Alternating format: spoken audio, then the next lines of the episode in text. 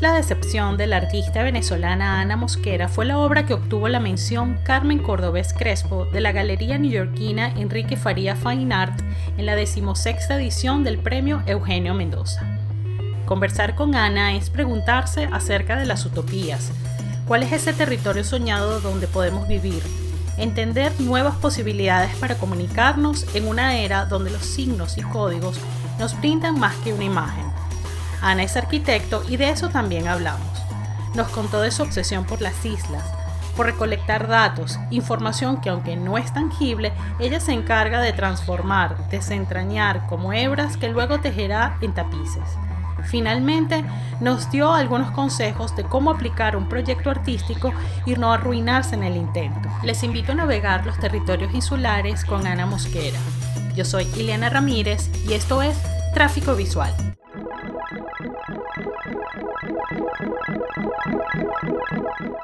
Bienvenida Ana Mosquera, participante del premio Eugenio Mendoza número 16 y que recibió la mención Carmen Cordobés Crespo, patrocinada por la Galería Enrique Faría Fine Art en Nueva York, uno de los reconocimientos que fueron otorgados en esta edición que, que organiza la Fundación Sala Mendoza. Aprovechamos esta oportunidad para darte la bienvenida a Tráfico Visual en este episodio esta versión de audio y, así tenemos esa excusa para conversar más contigo, conocerte un poco más y con, entender cómo llegaste a, esta, a este proyecto, Isla de Excepción. Si nos puedes explicar en qué consiste para los que todavía no, no, han ido a, la exposición, todavía no, no han escuchado. Entonces así nos vamos haciendo una idea de esa isla que tú has creado en, esta edición del Premio Eugenio Mendoza. Bueno, Iliana, muchísimas gracias, primero que todo, por invitarme a, participar de este foro y darme la oportunidad de conversar un poquito sobre lo que se hizo para el Premio Eugenio Mendoza. Este, la obra, es, correcto, se llama Isla de Sección y, y una aproximación un poco de archivo ante un espacio que no existe, este, pero que al mismo tiempo se apoya sobre ciertas evidencias o documentos que parecieran dar fe de que esto existe. Este, un poco la construcción de toda esta, de toda esta historia, es, más que todo es, casi literaria, es, toma múltiples referencias de cosas que fui encontrando en internet, es como una gran colección de notas, eh, literatura, cuentos, eh, ilustraciones, y todas se van eh, acoplando a esta historia de esta isla ficticia, este, que plantea la posibilidad de, de que exista una realidad enteramente digital apoyada sobre una realidad física y qué posibilidades abriría para eh, la eh, existencia de una ciudadanía de forma diferente y qué significaría tener una identidad tan fluida como esto. Este, no plantea ningún tipo de solución real, este, creo que de alguna manera plantea una situación ante el público de frustración, porque realmente nunca hay una resolución, sino constantemente plantea conflictos. Y, la idea era un poco generar eh, una discusión alrededor de lo que significaba todo esto y, no, y nunca poder obtener una respuesta. La, obra está compuesta por, perdón, por muchos objetos que están dispuestos en una mesa lumínica y hay, como, como dijiste, mm, partes, ¿no? O datos, datos en sentido de objetos, hay audio, hay video, hay, un, hay unos documentos. ¿Nos puedes dar más detalle de lo que uno encuentra en esta mesa? Este, bueno, los, todos los objetos que están en la mesa se van, la idea es que los descubras a medida que escuchas el audio que acompaña toda la obra. Este, son, se están allí como para de alguna manera soportar la historia.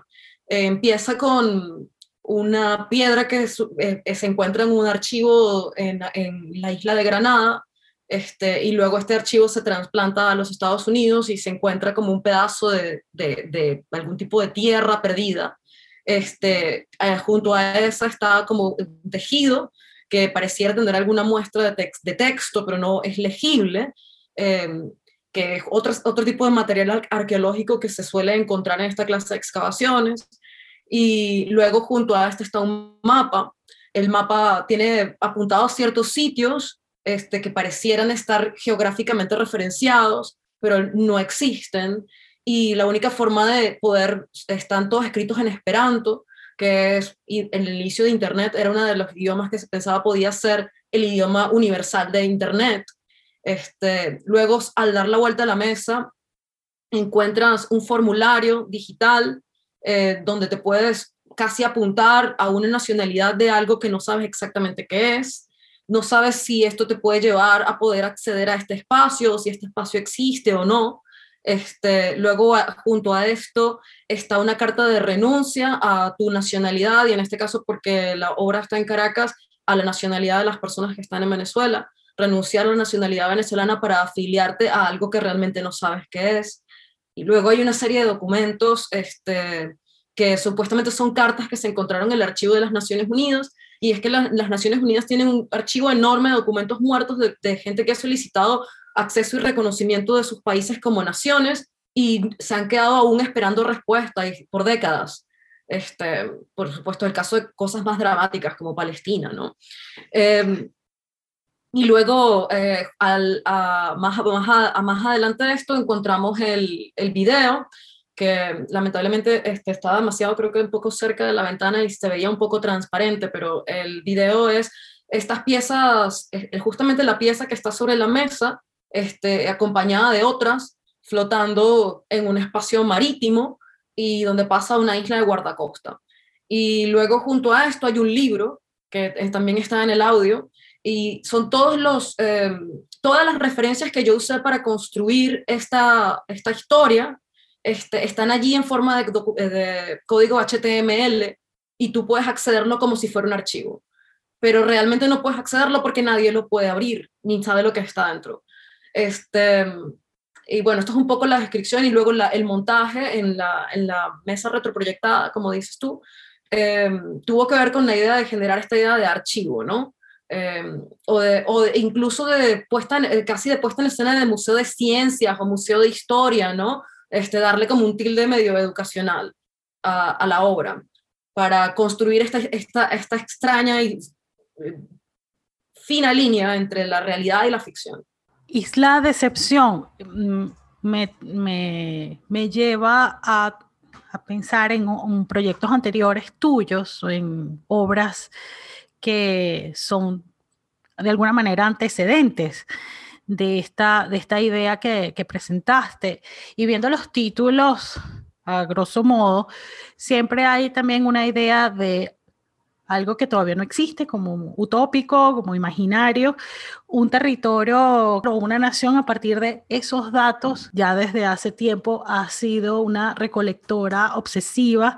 Y ahorita vamos a hablar de eso, de, de qué formas has ido recabando datos y, y, por qué entonces también llevas a un medio tan, tan físico, tan y, y con una tradición también de, de uso, de, contemplación y de ornamento, ¿no? Pero vamos en orden con respecto a los nombres de estos proyectos y, y esas propuestas que has, planteado en tus recientes años. Por ejemplo, Invisible Landscape, como paisajes invisibles, o la balada de lo único o de lo singular, no sé, tú lo vas a traducir. Bueno, aquí estoy viendo las líneas de ruta, este, también.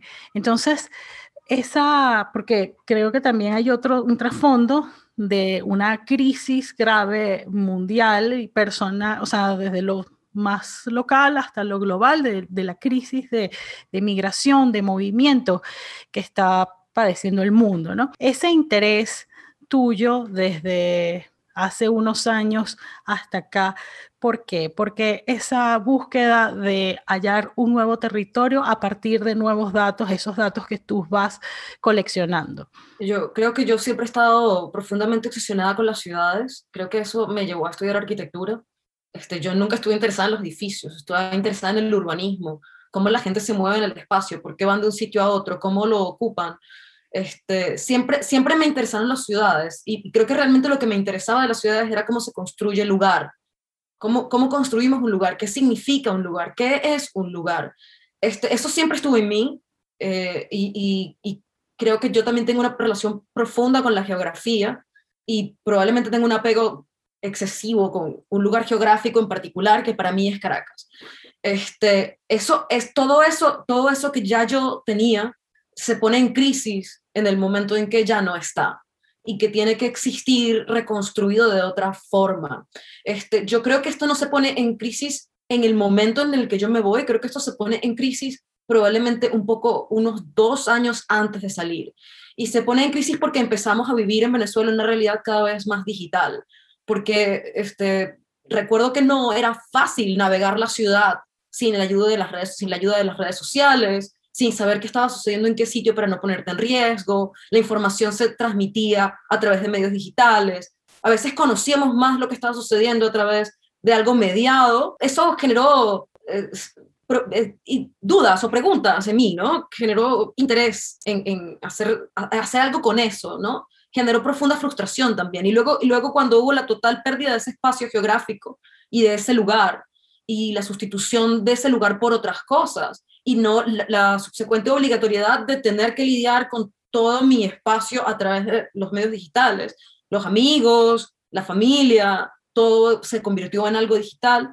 Creo que eso se acentuó y creo que de ahí es donde viene la obsesión entre, entre la geografía, la, definir un lugar, referenciar un lugar y entender cómo las personas eh, habitan y crean un lugar. Este, sin embargo, yo, yo creo que al principio este, yo me aproximé a esto de una forma muy abstracta eh, y probablemente menos, menos emocional, este, porque creo que estaba utilizando las herramientas que había adquirido de la arquitectura y las herramientas que había adquirido de los análisis urbanos y, y simplemente eh, eh, traduje o me traje esas herramientas a, a otro espacio. Pero a medida que fue pasando el tiempo y esta obsesión no cede, eh, yo empecé a tener la necesidad de hacer de, este, de, este, de esta relación algo más cálido. Y creo que ahí es donde entran los textiles. Y eso coincide con mi, con mi posgrado, con el inicio de mi posgrado, ¿no? Yo que, quería hacer un posgrado porque quería tener el tiempo para explorar cómo desarrollar ese trabajo de una forma más, más cálida y que, y que no fuera tan abstracta, que no dejara tantos eh, cabos sueltos, que fuera más específica y, más sensible. Y, creo que los textiles en el momento en que yo empecé la universidad me ofrecieron esa, esa posibilidad.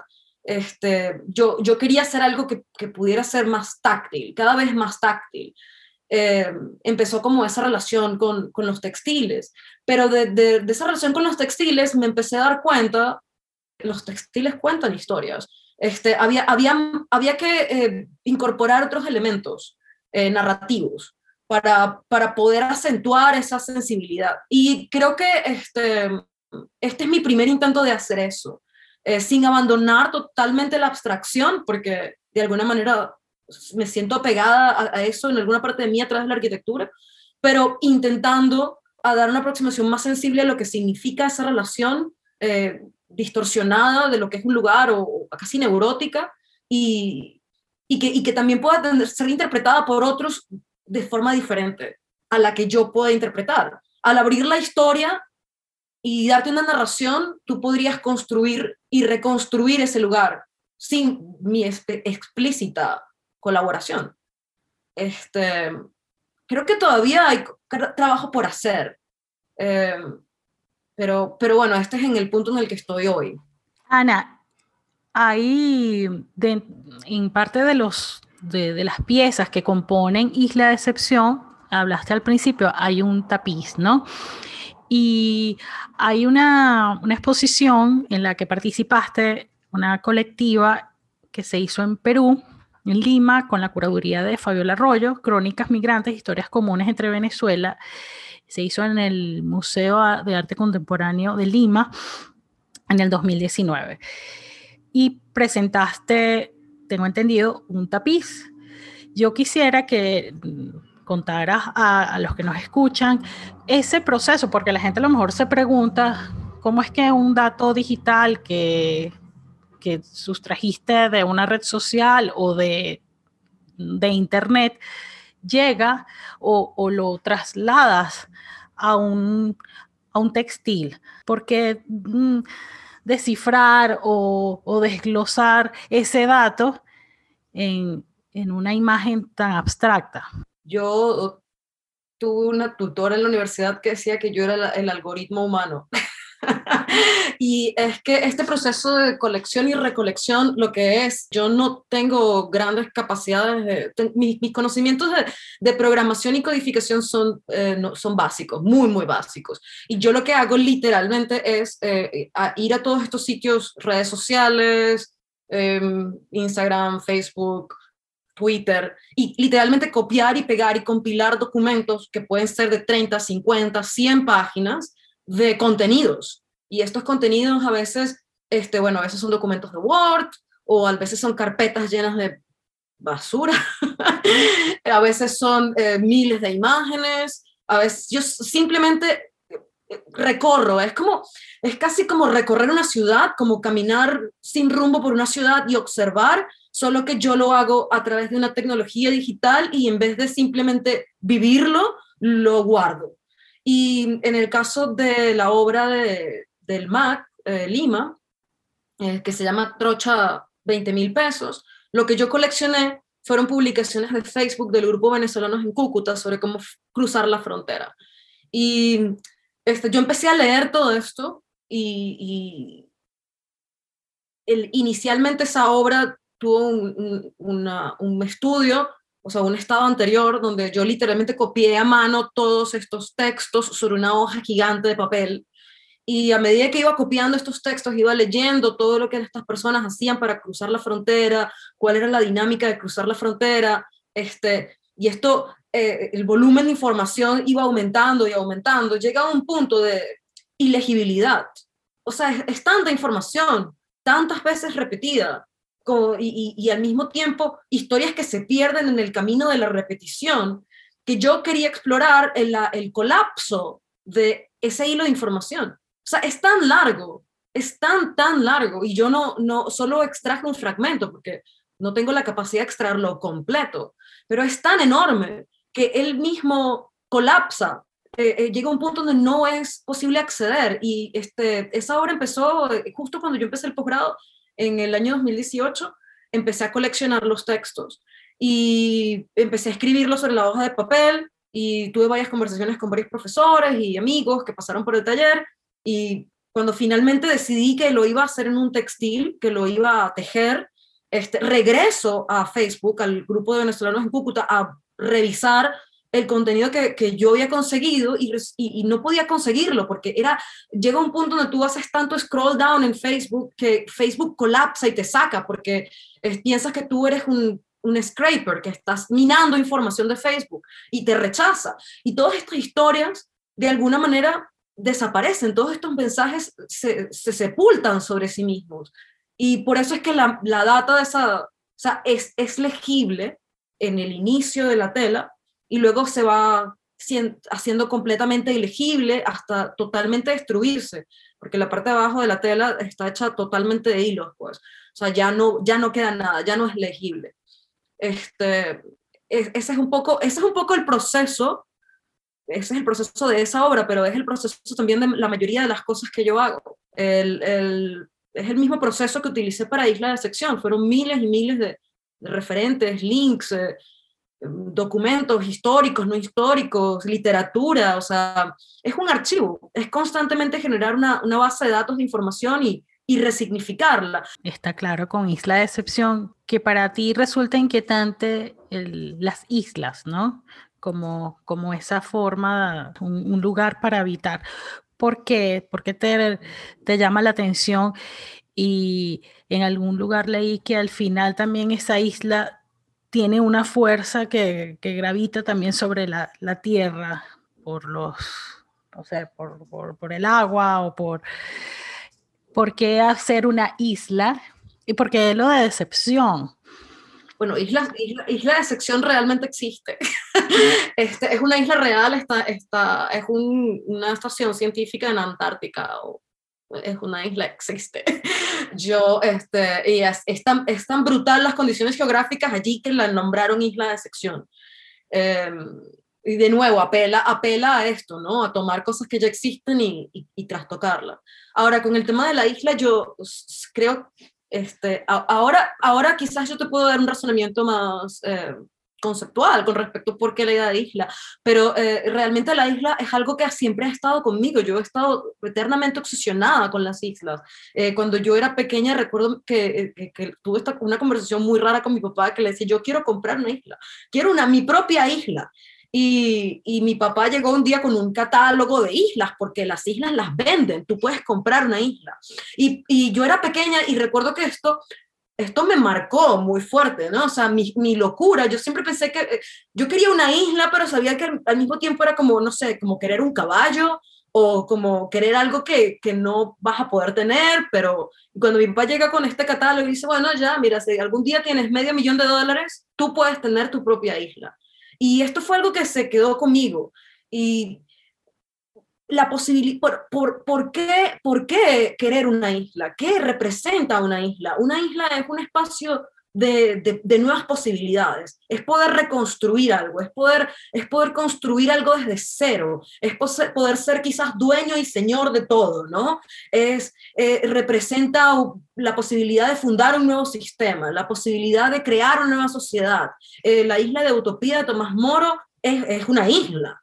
Eh, las islas siempre se utilizan como esas fantasías de reconstrucción y de posibilidad, ¿no? El Caribe está repleto de islas que en algún lugar deben tener algún tesoro, de algún pirata que andaba por allí dando vueltas y se lo llevó. Pero ¿de dónde viene este tesoro? Las islas para las personas, los indígenas del Caribe representaban otras cosas, porque todo esto era un conjunto territorial. Este, eh, es fascinante, yo creo que finalmente me decanto por la idea de isla porque tiene múltiples significados. Yo creo que estoy obsesionada con las cosas que son múltiples. Y además de eso, las islas están constantemente transformándose. Es imposible dibujar eh, la costa de una isla con total exactitud, porque la marea sube y baja y las costas cambian. Este, es un espacio que constantemente se transforma.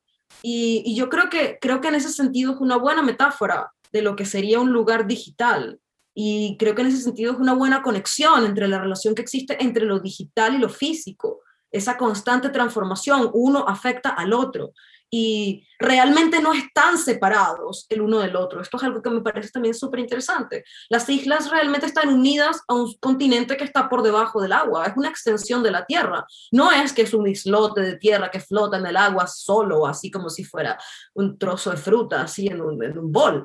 Este, la isla está o se ha separado, se ha separado del territorio porque la, el agua ha invadido o se ha elevado sobre, sobre la superficie marítima porque el, el, la, la placa tectónica se ha movido.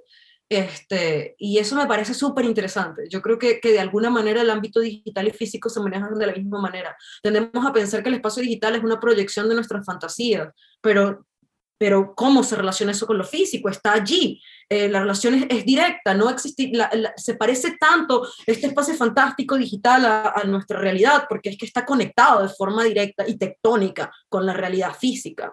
Este, y de hecho la afecta tú puedes modificar el comportamiento. Como en el, hecho, como en el ejemplo de Pokémon, Pokémon Go. Pokémon Go ha generado unas dinámicas urbanas súper locas en ciertos sitios. Por ejemplo, en Lima hay un, lugar que se llama La Punta, que tiene un Pokémon gigante sobre una piedra y no está en la, en el, este, no está en la tierra, tienes que nadar o caminar sobre, por el agua rato antes de poder ir a cazar este Pokémon. Y la gente se va como loca así tratando de cazar el Pokémon y han generado todo un tema de seguridad, problemas de, manejo del espacio. O sea, esta cosa digital está afectando directamente lo físico y este Pokémon lo pusieron allí porque tiene unas condiciones geográficas particulares para existir. Estas relaciones para mí son fascinantes. Y yo, yo creo que las dos, eh, la isla y, esa relación son muy si similares. Eh, estás hablando de está muy presente la idea de lo digital, mm, de la data, y es definitivamente uno de los discursos que está eh, más eh, en circulación en, en, lo que llamamos en el, en el arte, ¿no? en, la, en el pensamiento de, del arte y a nivel de discursos, porque es, eh, es parte de nuestro presente y es en lo que estamos navegando más en este momento con, con el COVID-19, pues nos volcamos todos a, al Internet, a, a entrar en esta arquitectura virtual de, para seguir con, con, las conversaciones, con los diálogos, con tú hiciste esta obra a distancia, que, que también fue un proceso complejo. Entonces, es, es, muy interesante porque hay, y hablando de la arquitectura, eres arquitecto y es, es, es muy claro cuando, cuando hablas eh, en tu en tu manera de, armar ese, ese concepto de lo que abordas a través del arte, está la arquitectura, están los territorios, cualquiera diría que también eres geóloga, porque tienes conocimiento muy cercano, geógrafa de, la tierra, ¿no? De, de cómo se distribuye y cuáles pueden ser sus propiedades y cómo las podemos habitar o no. Y su constante transformación. Vas a seguir abordando, investigando en estas líneas de lo virtual, ese interés tuyo persiste, está allí, lo, ves como, como un camino para seguirlo eh, investigando. Sí, definitivamente. yo, el tema, el tema de los territorios es, no creo que lo suelte, este, porque está muy, muy bien, muy profundamente construido en mí. Eh, y el, el, tema, el tema de hacer colecciones, tampoco creo que generar archivos, no, a veces no sé para qué diablos colecciono cosas, pero están todas allí. Este, eso tampoco creo que, no sé exactamente eh, cuáles son los siguientes pasos. Eh, yo he descubierto, a, raíz de este proyecto, a raíz de este proyecto y que, siento que es de alguna manera el cierre de mi posgrado, este, creo que descubrí una forma de hacer que tiene sentido para mí y es esta, esta cosa de generar narraciones o historias. Esto, es algo, hay algo allí que a mí me gustó hacer eh, y generar objetos que la apoyen. Em, y, y, creo que siempre va el hilo, el hilo conductor de esa historia va a ser de alguna forma los lugares. Eh, la, data quizás es más el método, ¿no? Eh, es el método para explorar una idea que, yo creo que ha sido consistentemente la misma, ¿no? ¿Qué es un lugar? En realidad creo que la pregunta es simple. ¿Qué es un lugar? Ayer justamente estaba hablando con una amiga y, y le estaba diciendo, a veces me quiero ir a mi casa. Y ella es de Corea y, y me decía, pero ¿qué es? que Yo, su papá acaba de morir y me decía, yo ya no me siento que pueda estar en Corea. Y, y me dice, ¿qué, qué, es, ¿qué es una casa? ¿Qué es el hogar? ¿Qué es un lugar si la gente no está? ¿No? Y, y estábamos como conversando de eso, ¿no? Eh, si no está la gente, realmente, ¿cómo se construye un lugar a partir de que las personas estén presentes? Y creo que esa siempre ha sido la pregunta. Creo que en el fondo es eso. Este, y luego vienen todas las otras cosas que lo complejizan. ¿Por qué sientes que el arte es el, el campo, el medio para presentar esta obsesión tuya, esta investigación tuya? ¿Qué te brinda el arte o por qué persigues el arte para proponer todo este, este compendio de, sí, como de, intereses con el archivo, con la arquitectura, con el territorio, con, la forma, con el espacio y con los materiales. Yo intenté hacer esto en arquitectura y no eh, fue, creo que el arte lo que me da es libertad. El arte me da mucha libertad y, creo que es lo que me gusta, tener la libertad un poco de, de jugar con los elementos como yo quiera.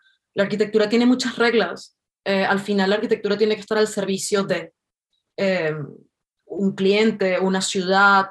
Tienes que considerar que muchas veces la arquitectura va a sobrevivirte a ti 100 años y va a afectar la vida de mucha gente, ¿no? Este no, no puede ser, es un, es, un, es un trabajo colaborativo y en comunidad, es otro tipo de trabajo. El arte me da mucha más libertad. Pero yo intenté, intenté aplicar estas ideas a, a la arquitectura y, particularmente a mi tesis de, grado en arquitectura. Y lo que generé fue, jamás lo voy a olvidar, y creo que fue el momento que dije, sí, esto quizás yo tengo que hacerlo en otro espacio. Este, lo que generé fue una discusión de dos horas sobre qué es la arquitectura. Em, y eso no era mi eh, punto. fue, fue interesante, este, además que fue bastante gracioso porque empezamos como con cinco profesores, eh, dos tenían visiones como muy tradicionales de lo que era la arquitectura, dos tenían visiones como mucho más contemporáneas de lo que podía ser la arquitectura, y uno estaba como súper indeciso, y empezaron a invitar a otros profesores, y al final de esta discusión éramos 10 personas dentro de un pequeño salón en la Universidad Central discutiendo qué es la arquitectura. Y, me di cuenta que era muy problemático este, esto para la arquitectura, que podía ser útil para la arquitectura a nivel conceptual eh, o teórico, o sea, que era algo que sobre lo que se podía escribir, porque podía ser útil para los arquitectos para entender otras cosas abstractas, pero yo tenía una inclinación por querer hacer y era difícil. No sé, esto fue lo que yo sentí en este momento. Sentí que era, iba a ser una cosa bastante complicada sobre la cual avanzar si lo que, la primera pregunta que generaba era si esto podía ser arquitectura. O sea, teníamos que como recorrer mucho antes de poder empezar a hacer. Y en el arte no sentía que tenía esas limitaciones. Y ese, es, en el año siguiente fue que hice la obra para, para el Maxul, eh, jóvenes, el salón del Maxul. Y, y, y, creo que fue eh, más gratificante que una conversación, o sea, un trabajo de un año y una conversación de dos horas sobre qué es la arquitectura. ¿Y cuáles crees tú que han sido esos desafíos para dialogar en el arte? ¿Cuál es ese punto de quiebre? Porque dices que te da, que te da más libertad, pero ¿hasta qué punto eh, sientes que realmente entonces el, el mensaje el mensaje, el mensaje se, se, conoce, ¿no? Se, desnuda y entonces es accesible a, los espectadores a través de, la obra, a través de, una instalación, a través de un tapiz. Eh, yo, yo, creo que eso tiene que ver más con la estructura del mundo del arte que lo que tiene que ver con el arte. O sea, para mí, el, para mí eso sucede, lo, que, donde yo siento libertad es en mi estudio. Cuando yo estoy en mi, en mi estudio haciendo lo que yo quiero y, o, o investigando algo o tratando de darle una respuesta a algo o entender un problema, allí es donde yo me siento libre. Esto, a pesar de que yo siento libertad y placer y satisfacción de hacerlo, al final es un, trabajo, es un trabajo arduo, es un trabajo que consume. yo invierto una gran cantidad de horas, tiempo, dinero y esfuerzo en hacer todas estas cosas. Y algunas veces quisiera que que ese, ese trabajo fuera eh, eh, mi trabajo de tiempo completo, algo que yo hiciera eh, única y exclusivamente. Y para eso tengo que entonces estar inmersa en una estructura que funciona no exactamente como yo quisiera que funcione, sino funciona como las instituciones culturales funcionan. Este, y en ese sentido, eso creo que, que, allí el problema es otro, ¿no? No tiene que ver con, lo que yo quisiera hacer o con lo que yo logro conceptualizar o, los problemas que yo logro resolver, sino tiene que ver con el valor de los objetos en el mundo del arte, tiene que ver cómo funcionan las instituciones culturales, tiene que ver cómo, cuál cómo, cómo, cómo se mueven estas cosas que son a veces incomprensibles. Y también tiene que ver muchísimo con las audiencias. Otra cosa que yo tampoco he, siento, logrado hacer quizás de forma muy exitosa, ¿no? Este, esta es una pregunta que siempre surgía durante el, tiempo que yo estuve en la universidad, ¿no? ¿Cuál es tu audiencia? Y, la verdad es que yo, por más que estoy coleccionando algo que pertenece a un archivo global que existe de forma digital en Internet, al final elijo referentes de algo muy local. Y eh, nadie, eh, o sea, muy pocas personas a veces conocen de qué diablos estoy yo hablando fuera de Venezuela esto es así. Y esto, esto también es a veces problemático, porque eh, dificulta eh, la comunicación con ciertos tipos de audiencias. eh, definir una audiencia, cómo, cómo defines a quién le estás hablando y a quién le interesa saber de esto. También es un trabajo que está en un, en un lugar muy, muy intermedio, porque no apela tanto a las personas que están interesadas en artes digitales, porque tienden a entender el arte digital como algo que genera un código este, o genera un producto digital o tiene una estética en particular, y tampoco pareciera apelar tanto a las personas que se manejan más en el mundo virtual. Este, está como en un lugar muy, pero es que es, es exactamente eso lo que yo he estado buscando, algo que esté en ese intermedio. Este, y, y bueno, y entran otras dinámicas, ¿no? Porque en el, en el, momento en que tú estás inmerso en una institución cultural o, o en una galería, estas personas quieren hablarle a audiencias específicas. Y eso son otras cosas sobre las cuales yo no puedo tener entero control. Y entonces, Ana, a partir de todo esto que estamos hablando, ¿cómo te, te asumiste tú como artista? ¿En qué momento tomaste esa decisión o tú sientes que ya estás pensando como, como un artista, no como arquitecto? No sé si es una pregunta complicada, pero...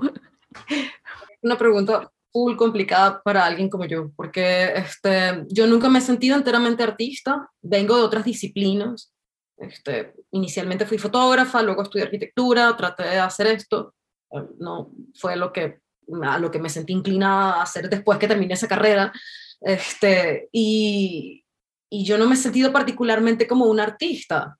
Este, de hecho, creo que, que eh, he empezado a pensar que puedo yo quizás llamarme artista porque estoy involucrada con esta clase de proyectos y este, se refieren a nosotros como artistas y bueno, ok, está bien, puede ser. Pero yo realmente creo que lo que soy es una investigadora, una persona curiosa, este, una persona que quiere resolver problemas difíciles que yo misma invento. Este, y creo que eso sería una definición más cercana a lo que yo hago, ¿no? Investigación. Este, a veces esa investigación tiene una salida que puede ser un, no sé, un objeto o un video o un texto. O a veces simplemente es una idea que luego no, simplemente puede generar una conversación, o sea, no necesariamente a veces genera outcomes finales.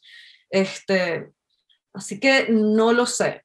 Eh, la inclinación yo creo que siempre estado, estado allí, por algo yo inicialmente elegí estudiar fotografía, luego, luego también por eso quizás elegí estudiar arquitectura, este, creo, que, creo que ninguna de esas dos áreas me brindó todo lo, que, todo lo multidisciplinario que yo quería ser, porque mi curiosidad siempre sacaba de múltiples pozos, ¿sabes? Siempre quería integrar cosas de aquí, de allá, de aquí, de allá, y ninguna me satisfacía completamente.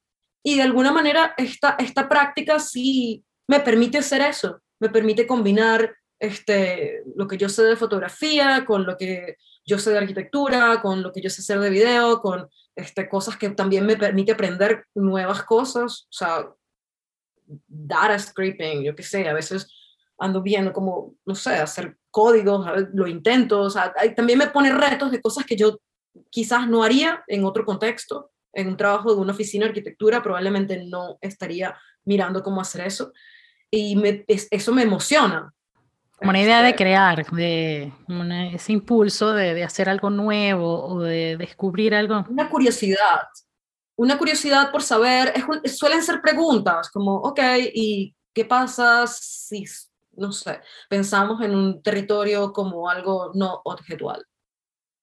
¿Cómo puede ser eso? Eso ¿Cómo se lo explico a los demás? ¿Y tú crees que es importante, perdón que te interrumpa, explicar? O sea, sientes que hay que hacer como una traducción de lo que tú estás pensando a otro o pensarías y dirías, quiero hacer una obra de esto, quiero hacer algo nuevo a partir de, de una imagen, de, de, esa idea que vi? Yo nunca pienso que voy a hacer algo nuevo y realmente pienso que ninguna de mis obras pueden llamarse algo nuevo porque literalmente yo estoy tomando cientos de miles de referentes de cosas producidas por otras personas y reorganizándolas o sea, esto es, es un gran collage. Eh, no es un collage eso con revistas o tal, pero es un collage, es lo que, o sea, no es algo nuevo. Este, y, y, creo que al final lo que me mueve son, las, son la, curiosidad. Este, esto plantea muchos problemas cuando tú empiezas a, a, coleccionar estas cosas o hacerte preguntas sobre las cosas que estás coleccionando, qué hacer con ellas, o sea, ¿por qué? ¿Por qué la gente está escribiendo esto? ¿Qué significan todas estas historias? ¿No tienen sentido? ¿Te afectan también?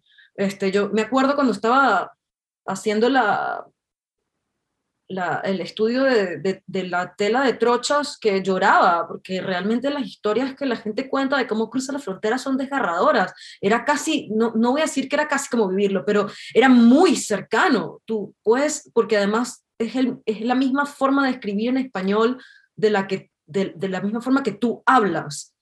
Hay miles de formas de escribir en español, pero una en particular que tú sabes es muy cercana a la forma como tú hablas y te, y te afecta. Todos estos contenidos, no sé, pasan, pasan por ti, ¿no? O por lo menos pasan por mí y, y, me generan preguntas y, y, constantemente los quiero recombinar a ver qué, qué sucede si.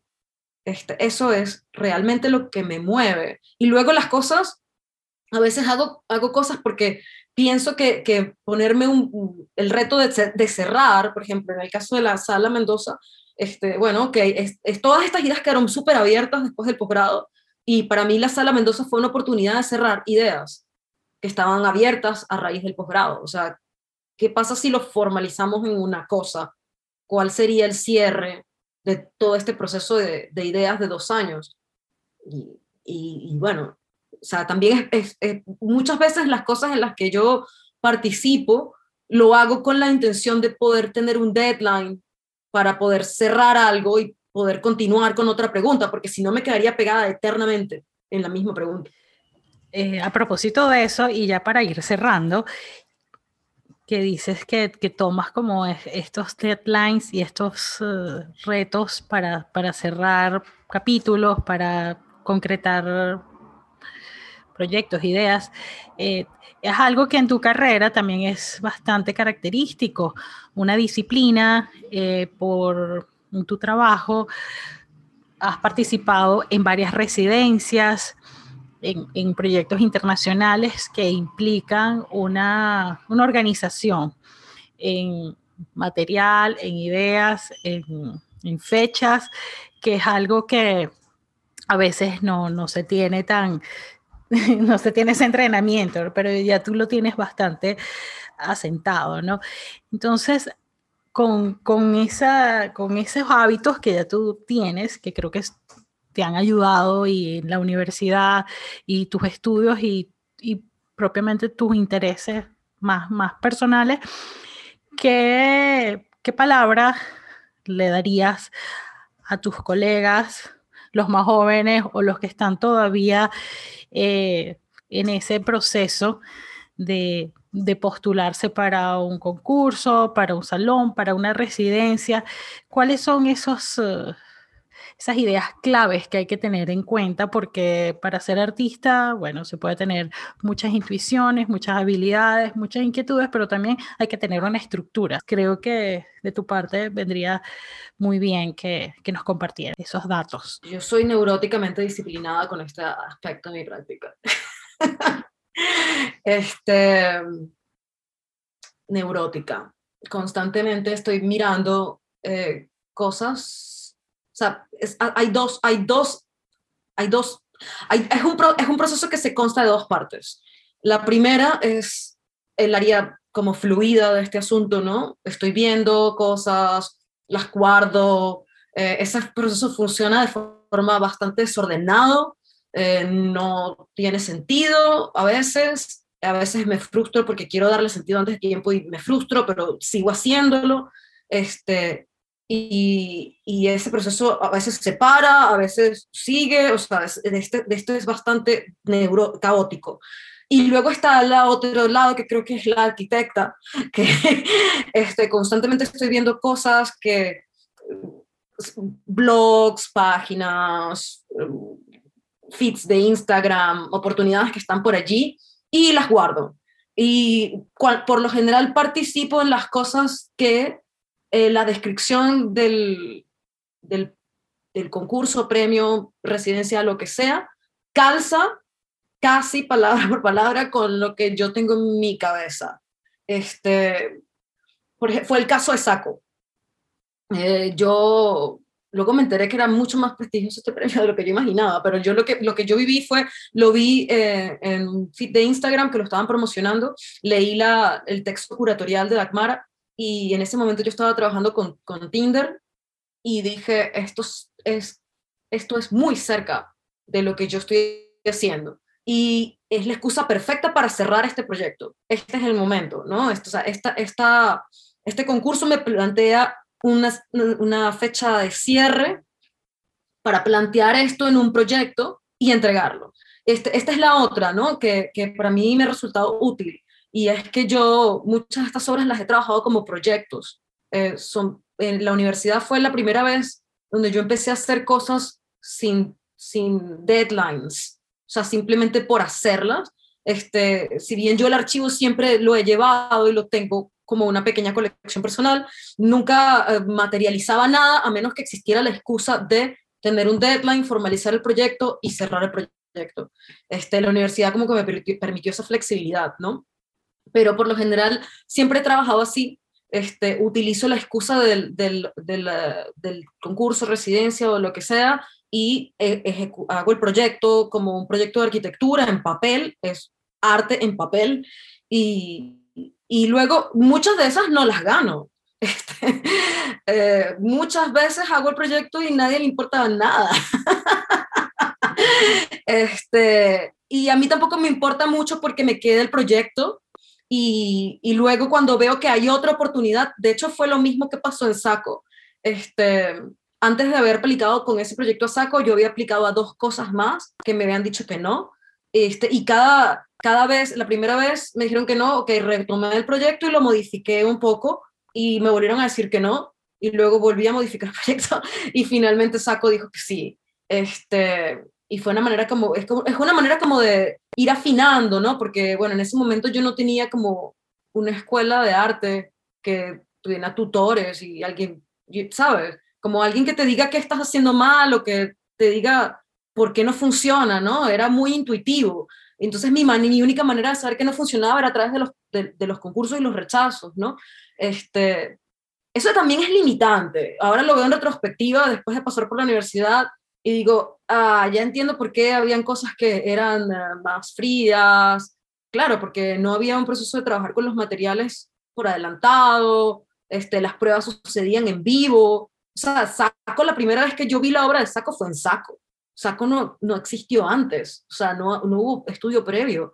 En, en, cambio, en el caso de Isla de Sección, es una obra que ha tenido por lo menos cinco o seis iteraciones, este, más o menos exitosas o no, pero, o fallidas o no, pero hubo, y, es más, este, las, las piezas fueron surgiendo por procesos no necesariamente hilvanados unos, unos con otros. Este, eso también te da mucha libertad, ¿no? Creativa y es, chévere poder trabajar, tener la libertad de poder hacerlo así. Lo que pasa es que es caro y, y este, ese, fue, ese era mi, mi, problema inicialmente, pues yo no tenía dinero para invertir en, en lo que me requería hacer una, una, experimentación de dos meses sobre una pieza. Este, yo tenía que trabajar con, con financiamiento y, y esa, esa fue mi manera de empezar. Todavía lo hago así y bueno, en general yo le diría a la gente joven o más joven que yo que este, no participe en cosas donde tiene que pagar un fin porque es una renta. Lamentablemente en los Estados Unidos la mayoría de, los, de las cosas para participar tienes que pagar para participar y no solo tienes que pagar para participar, sino que una vez que ganas tienes que seguir pagando. Esto, esto es una manera de hacerte un hueco en el bolsillo sin fondo. Eh, es, es preferible tratar de participar y ganar cosas que sean con financiamiento y que en las cuales no haya que pagar para participar, porque este, al final, si tú quedas y tienes tú, no solo pagaste por participar, sino pagaste por montar y pagaste por hacer la obra, tú este, financiaste más a una institución de lo que la institución te apoyó a ti. Y, y eso, este, para un artista emergente, es, sí, y especialmente con recursos limitados, eh, es una fórmula para el, para, para el descorazonamiento, creo yo, ¿no? Al final, al final vas a terminar renunciando porque te va a costar tanto tiempo, dinero y esfuerzo que vas a preferir no hacerlo, por más ganas que tengas de hacer las cosas. Este, entonces ese, ese, es mi consejo. no participen en nada que haya que pagar un fee, no este, participen en nada que no este, traiga eh, algún tipo de financiamiento una vez que esté terminado el concurso. Y si es posible, hagan educaciones en arte que sean gratuitas, este, becas, existe, eh, eh, investiguen todas las clases de posibilidades de financiamiento que no lo tengan que ustedes que poner de su bolsillo porque el arte cuesta un montón de dinero y muchas veces es solo una vez que se ve y nunca más. Es triste, pero es así. ¿Y en qué andas, qué estás haciendo ahorita, ya que cerraste el capítulo de Isla de Excepción, en parte, porque bueno, viene también eh, el, el, premio, el reconocimiento que, que da el, la Galería Enrique Faría es una exposición que vas a hacer. No, no estoy muy clara, creo que es una exposición. Este, la mención que yo, que me otorgaron a mí no, no viene como una residencia, entonces yo tenía como ganas de tener un espacio para poder trabajar sobre, sobre eso. Pero, pero bueno, sí, tengo que sentarme a pensar un poco qué quiero hacer. Este, estoy interesada en, en explorar un poco más el tema del textil, este, estoy interesada en explorar el tema de las alfombras. Este, estoy interesada en trabajar con ideas de impredictibilidad en navegaciones de Internet, que creo que es algo que, no sé, realmente el, escribir la historia de la isla, este, me, me, di cuenta que, que, hay algo interesante en poder generar una narración a través de algo impredecible y random, encontrar elementos random y tratar de darle sentido. Y si eso se puede extrapolar este, fuera de mi proceso creativo hacia el público, si el público lo puede vivir de alguna manera, o no sé. Este, y probablemente algo en, algo, en, algo en textil con alfombras. Realmente en este momento para mí es complicado porque yo estoy en Estados Unidos y, para poder mantener mi estatus aquí tengo que tener un empleo de tiempo completo y, dedicarle tiempo a esto también es, muy fuerte. Este, entonces, no lo sé. Pero con tu orden y con tu capacidad de, organizarte, seguramente lo vas a lograr. Otra cosa, ya así para terminar, me tengo que despedir, pero no me quiero despedir, es que también hay, está presente el lenguaje, o sea, los usos de los lenguajes, lo que estabas hablando, o esas narrativas que surgen, los testimonios, todo eso, esa, esa fuerza que puede tener el lenguaje en tu obra. Mm, vamos a ver algo más, más presente, o sea, que lo, lo, vamos a ver como de una mayor fuerza en el Internet, esa recolección de datos, son otros lenguajes, codificaciones, encriptados, no encriptados, pero eh, son mecanismos de, de, comunicación y que nos, nos acercan o no culturalmente. No lo sé, porque este, esta es la primera vez que me hacen esta pregunta y, y siempre digo no, yo creo que... No, yo creo que ya, con el texto ya. Pero luego me di cuenta que, que, que sí, que los textos tienen un, un peso importante. Siempre, siempre vuelvo al, al, tema del texto. Este, no lo sé, creo que no, pero que siempre, siempre, vuelvo a esto de escribir y, y, utilizar textos y efectivamente eh, todo el Internet es un, es, un código, es un lenguaje. HTML es un lenguaje, codificar, hacer código es un lenguaje, es hablar Java, hablar, es, así, y literalmente la gente que sabe hacer códigos escribe, literalmente como si estuvieran tipeando una carta y escriben su código. Este, así que tiene una relación directa con las, con las cosas que, que con el material con el que yo trabajo. Eh, y quizás por eso también siempre regreso, pero, pero no lo sé en este momento creo que este, estoy en, en, una transición entre una cosa y otra porque la sala Mendoza fue la excusa para cerrar dos años de, trabajo y estoy empezando con otra cosa que todavía no tengo clara qué es y, y, es como ese momento de transición. Bueno, no te vamos a presionar más con las preguntas, vamos a darte ese espacio que no será muy largo. Pero por ahora entonces, nada, solo me queda darte las gracias por, por estos, estos minutos tan gratos de conversar contigo una vez más y muy contenta personalmente, muy orgullosa de ti. Eh, y bueno, espero saber qué, qué, vas a hacer entonces, ya que estás en Filadelfia, estás en Estados Unidos y bueno, hay mucho por hacer. Bueno, Ileana, yo quiero darte las gracias, este, bueno, primero por la invitación de hoy y por todo el apoyo que me has dado durante todos estos años, de verdad estoy súper agradecida. Y no, en serio. y, y, bueno, este, estoy segura que, que pronto volveremos a conversar. Seguro que sí. Nos vemos pronto. Gracias, Ana. Un besito. Ya, cuídate, un beso. Y de esta manera nos despedimos, no sin antes darle las gracias a Ana por su tiempo y a ustedes por escucharnos. Recuerden que pueden oír este y otros episodios de nuestro podcast en las plataformas Mixcloud, YouTube, Apple Podcast y por supuesto nuestro sitio web tráficovisual.com.